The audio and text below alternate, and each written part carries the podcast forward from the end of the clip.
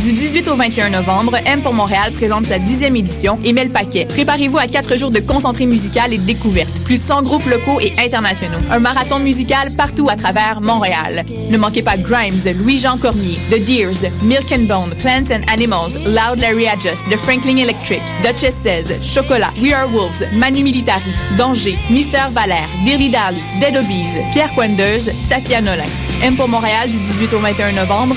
Programmation complète, passe festival et billets sur mpourmontréal.com. Les productions Nuit d'Afrique invitent tous les artistes de musique du monde au Canada à s'inscrire à la dixième édition du Célidor de la musique du monde. Ce prestigieux concours vitrine est une chance unique de vous faire découvrir et de remporter de nombreux prix. Vous avez jusqu'au 15 décembre 2015 pour soumettre votre candidature. Faites vite, les places sont limitées. Pour plus d'informations, stylidor.com.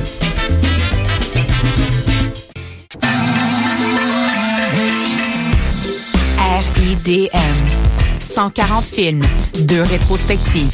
Des ateliers, des rencontres. Des installations, des soirées festives. Et une salle interactive. Le meilleur du cinéma du réel.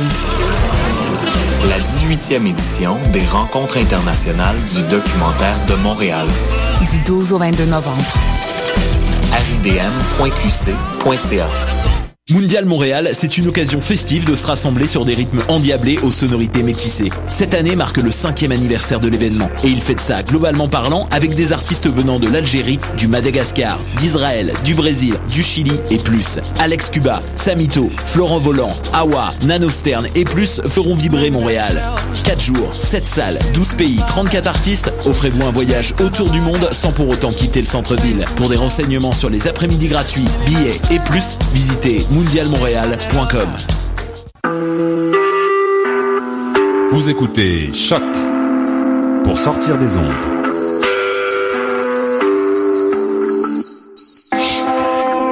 Podcast, musique, découverte. Sur choc.ca. Bonjour à tous et bienvenue au tout premier épisode de NT2 Radio. En fait, c'est très très faux. Bienvenue au quatrième épisode de NT2 Radio. Ça me fait un terrible plaisir de vous voir aujourd'hui. Euh, comme d'habitude, on va commencer immédiatement avec... euh,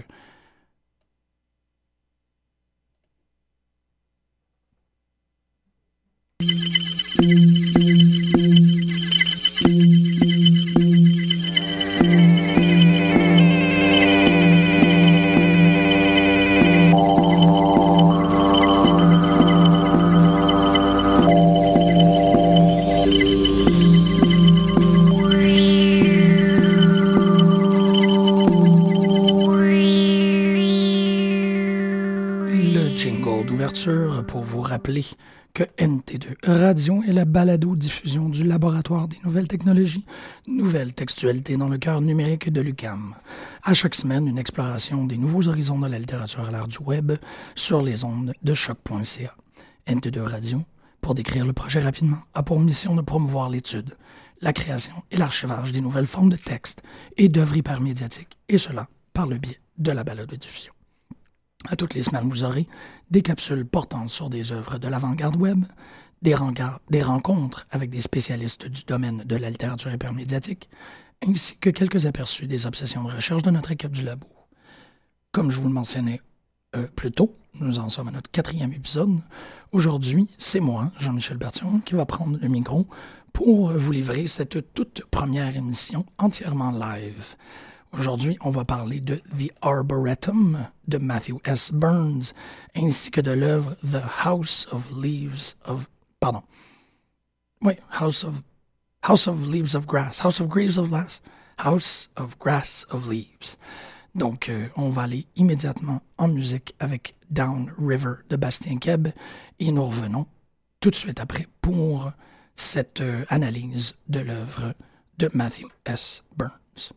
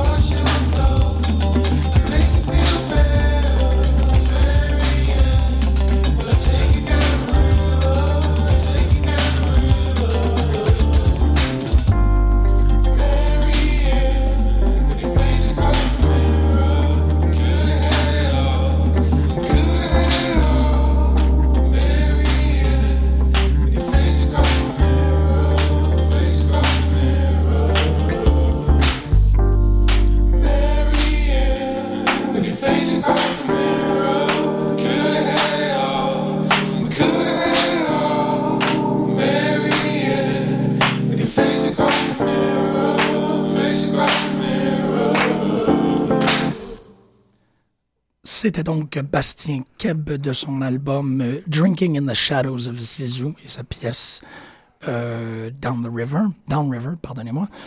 Euh, rapidement, en fait, parce qu'on en est à notre quatrième épisode et je trouve qu'on n'a pas correctement fait d'introduction par rapport au laboratoire. Je me suis présenté, mon nom est Jean-Michel Bertillon, mais j'ai le plaisir de travailler comme auxiliaire de recherche au laboratoire du NT2, qui se situe à l'UCAM, juste un peu à l'extérieur de l'UCAM, au-dessus euh, du Second Cup. C'est une équipe euh, quand même assez importante, très intéressante, qui, met de la musique à toute heure de la journée. Euh, en fait, une, équipe quand même assez active que vous avez pu entendre dans les trois derniers épisodes, euh, soit Bertrand, soit Lissan, Gina. On va aussi clairement entendre parler de Robin, on va entendre parler de Sarah.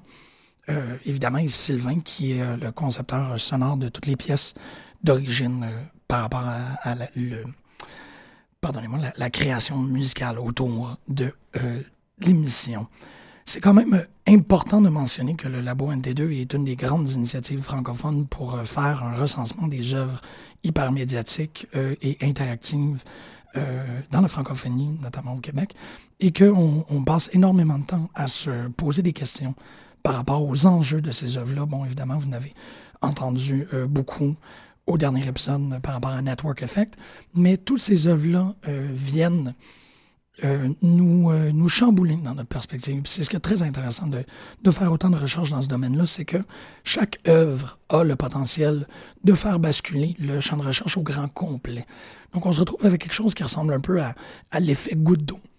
Donc, euh, une expression très informelle qui dit que l'effet goutte d'eau, c'est essentiellement qu'est-ce qu'on ressent quand on fait tomber une simple goutte d'eau en plein milieu d'une mare liquide.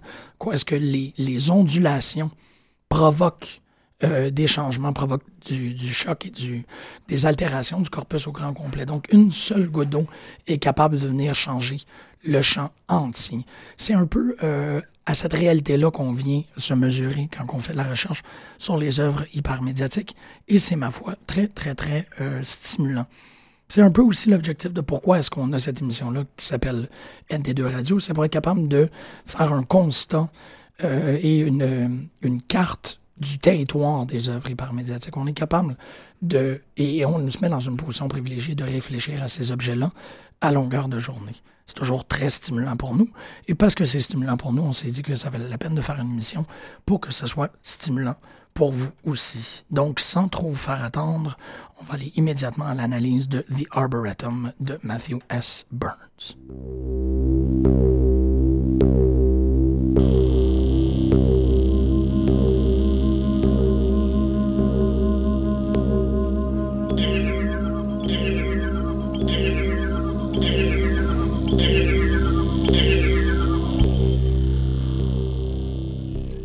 The Arboretum est une nouvelle interactive minimaliste de l'écrivain, compositeur et développeur de jeux vidéo Matthew S. Burns. Minimaliste car le récit hypertextuel propose une navigation à choix unique qui se dédouble au dernier moment. La navigation s'effectue à partir de clics de la souris. Il suffit de cliquer sur la plus récente phrase pour avoir accès à la suite de l'histoire. Accompagnée de musique spécialement composée pour cette œuvre, la narration fluctue entre les songes de Derek Y et de Lilian Korova. La rencontre de ces personnages entraîne une réflexion sur l'identité, sur la mémoire, le jugement et l'authenticité. Le titre The Arboretum fait d'ailleurs référence au lieu de leur dernière réunion, ici comme idéal chez l'un et désinvesti chez l'autre. The Arboretum rapporte les pensées et les dialogues des personnages suivant le mode de l'expression du flux de conscience. Le récit revient sur une relation d'entente de la manière à causer un sentiment de nostalgie et de remémoration chez le ou la lecteur-lectrice. L'interactivité limitée au point de vue de l'interface laisse place à un choix en fin de récit. Cette transition d'une œuvre de navigation simple à une œuvre dont le dénouement est duel soutient l'importance de la catharsis de l'œuvre.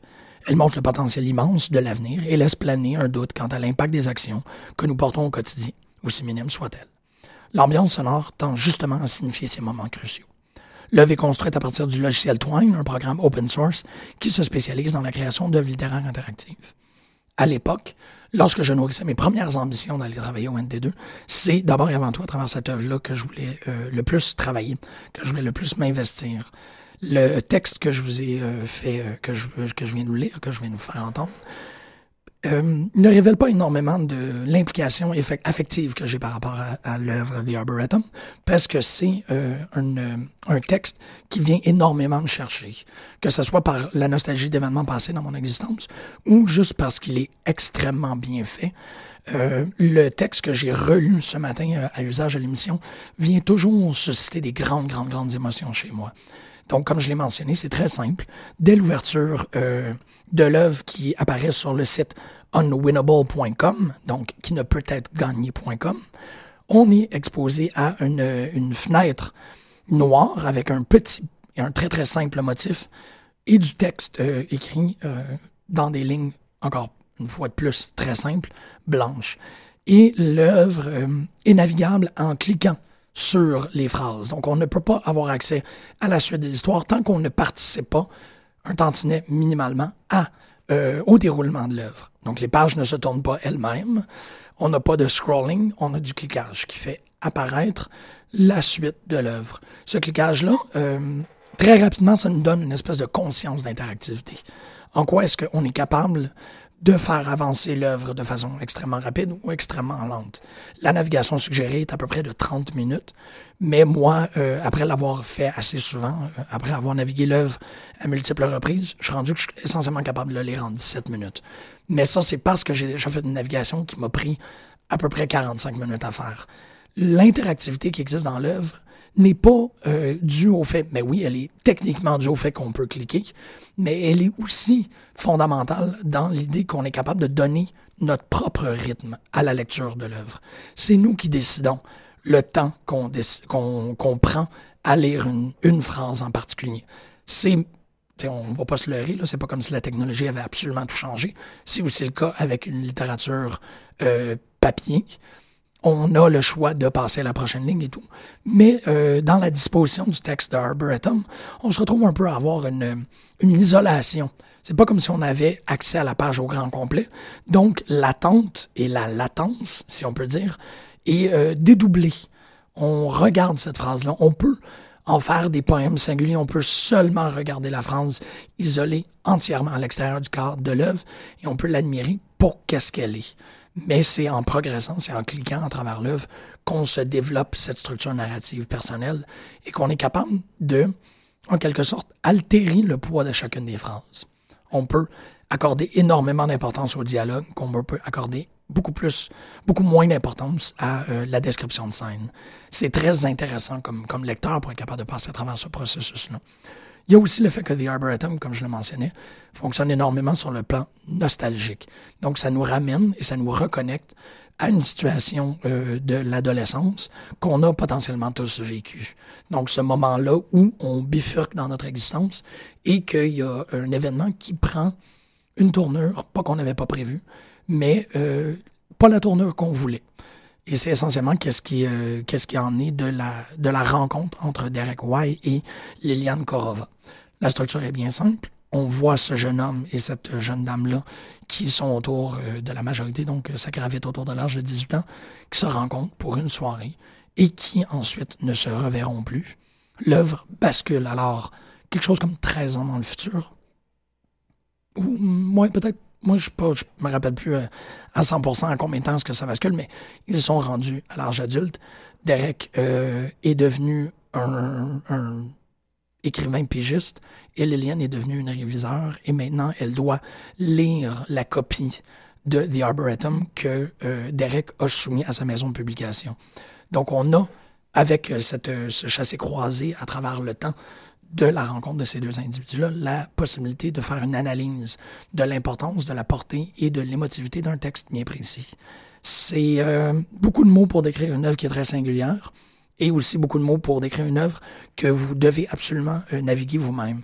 Je peux pas vraiment remplacer l'expérience. Tout ce que je peux vous dire, c'est qu'il est, si vous êtes un tantinet curieux, c'est pas très long. C'est une très belle nouvelle qui nous propose un très beau choix. Il y a un beau souffle dans la catharsis finale et je vous euh, encourage énormément à aller euh, naviguer cette œuvre-là. Donc, je vous répète, c'est au www.unwinnable.com. Vous pouvez aller chercher l'œuvre The Arboretum.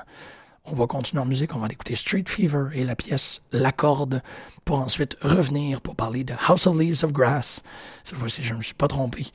Et euh, parler de, des implications de, ces, de ce texte bicéphale qui se rencontre euh, pour un instant sur la surface euh, web.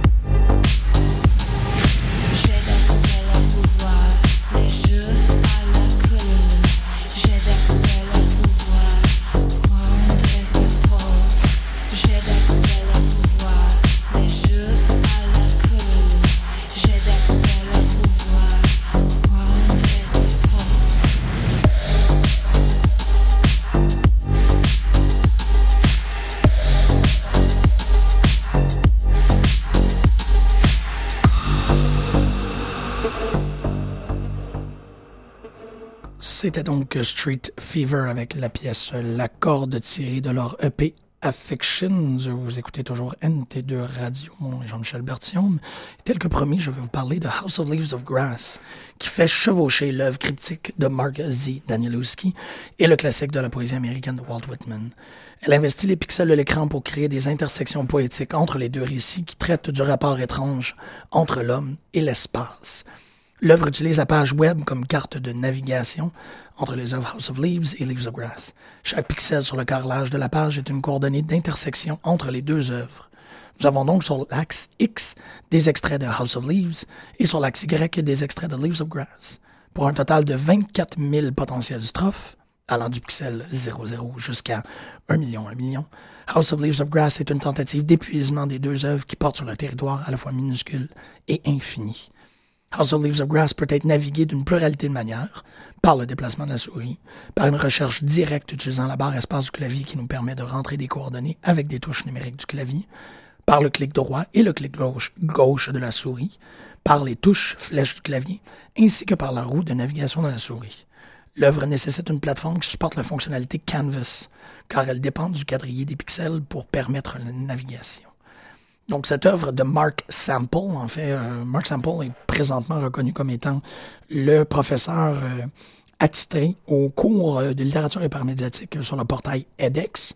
Ce cours-là qui se termine cette semaine, si je ne me trompe pas, que je vous encourage pleinement si vous êtes curieux un peu par rapport à la littérature hypermédiatique, si vous voulez voir, avoir un cours qui est essentiellement un, un survol assez, assez rapide, et, non pas simple, mais assez rapide de, de ce vaste champ-là. Vous pouvez toujours vous inscrire. Il y a aussi un cours de littérature hypermédiatique qui est donné au département de littérature à l'UCAM, qui est fantastique, euh, croyez-moi là-dessus. Vous pouvez euh, commencer, si on peut dire, avec le cours de Mark Sample et ensuite transitionner vers le cours plus complet qui est donné ici à l'UCAM. House of Leaves of Grass, bien évidemment, euh, c'est une œuvre dont je voulais parler à cause de mes affections pour les deux textes sources. House of Leaves, euh, le, roman, euh, le roman dangereusement euh, navigable de Mark Danielowski, si vous n'êtes pas au courant. C'est un grand, grand livre qui fait usage de tous les processus de fictionnalisation que vous pouvez imaginer. J'exagère, là, mais il en fait beaucoup. Donc, l'usage des notes de de page, le travail avec la typographie, le travail avec la disposition sur la page, tout est altéré et il est très rare que euh, deux pages se ressemblent. Il y a énormément de l'usage de l'iconotextualité aussi. Donc, en quoi est-ce que le texte est agencé de manière à faire, à former une image? Ça aussi, c'est très présent. L'iconotextualité a été euh, théorisée euh, de façon extrêmement brillante par un étudiant au doctorat à l'UQAM qui s'appelle Gabriel Godette. Vous pouvez aller chercher ça. Donc, House of Leaves est une œuvre fantomatique, labyrinthique, extrêmement euh, complexe et est aussi euh, une, une, œuvre que les gens se s'arrachent pour euh, pour théoriser. De l'autre côté, Leaves of Grass, qui est probablement le plus important recueil de poèmes de l'histoire des États-Unis, Walt Whitman est un des immortels de la littérature américaine. Donc, cette drôle de décision de la part de Mark Sample de créer ces, ces pardonnez-moi, 24 000 potentielles strophes et euh, déstabilisant. Ça donne pas un résultat particulièrement euh, exceptionnel. En fait, quand je dis que ça donne pas un résultat exceptionnel, c'est plutôt qu'est-ce que je voudrais dire, c'est que ça donne exactement le résultat que vous pouvez vous imaginer. La navigation est très complexe. On, euh, chaque petit micro mouvement de la souris fait basculer le texte, donc, et ensuite c'est assez difficile de revenir à, la lecture initiale. Donc dès que tu bouges la souris, évidemment, c'est assez compliqué de revenir au pixel d'origine. Fait qu'on est continuellement en train de soit lâcher la souris et tout lire l'interface, ou de donner des coups et continuellement bouger pour voir euh, les potentialités se, dénouer devant nous. L'œuvre est théoriquement intéressante, ne euh, n'offre pas, à mon avis, énormément de, de catharsis. Euh, mental, physique, artistique, c'est bien agréable et ça se codifie euh, dans euh, cette grande tradition d'agrégateur de textes-là, mais sans plus. Comme je vous dis, l'expérience est toujours assez drôle parce qu'on se dit qu'avec une œuvre qui s'appelle House of Leaves et une œuvre qui s'appelle Leaves of Grass, on est capable de faire un amalgame euh, assez ludique, mais le résultat n'est pas transcendantal, si vous me permettez l'expression. C'est euh, tout pour moi. Aujourd'hui, je réalise que le temps file et je voulais faire passer un dernier extrait musical. Une fois de plus, ça a été un énorme plaisir de faire l'émission pour vous. J'espère que ça réussit euh, en quelque sorte euh, à allumer la flamme de l'intérêt de la littérature hypermédiatique. Bon, comme je disais en introduction de l'émission, c'est la première fois que je fais l'émission live. Vous m'excuserez quelques quelques malhabilités, euh, ça va se corriger évidemment, mais euh, à tous les semaines, ça va me faire plaisir de revenir ici et de parler d'une œuvre qui me qui me passionne, qui me fascine ou qui me questionne par rapport à tout ça. Et si ça vous tente d'interagir, on est toujours disponible au labo. Donc, je vous dis, on est au deuxième étage, au-dessus du Second Cup, au coin Saint-Denis et Maisonneuve. Vous pouvez passer, puis ça vous tente physiquement, sinon nous envoyer un courriel, interagir avec notre page Facebook. Nous sommes toujours là pour euh, recueillir le feedback, puisque, comme je vous disais une fois de plus en introduction, on est dans un domaine qui est foisonnant, on est dans un domaine qui est nouveau et qui se révolutionne à tous les deux semaines. Donc, les conversations sont toujours bien appréciées. On va finir avec quelque chose de particulièrement beau. On va aller écouter Something Stranger de Technical Kidman. Et je vous souhaite tous une très belle semaine et une belle lecture.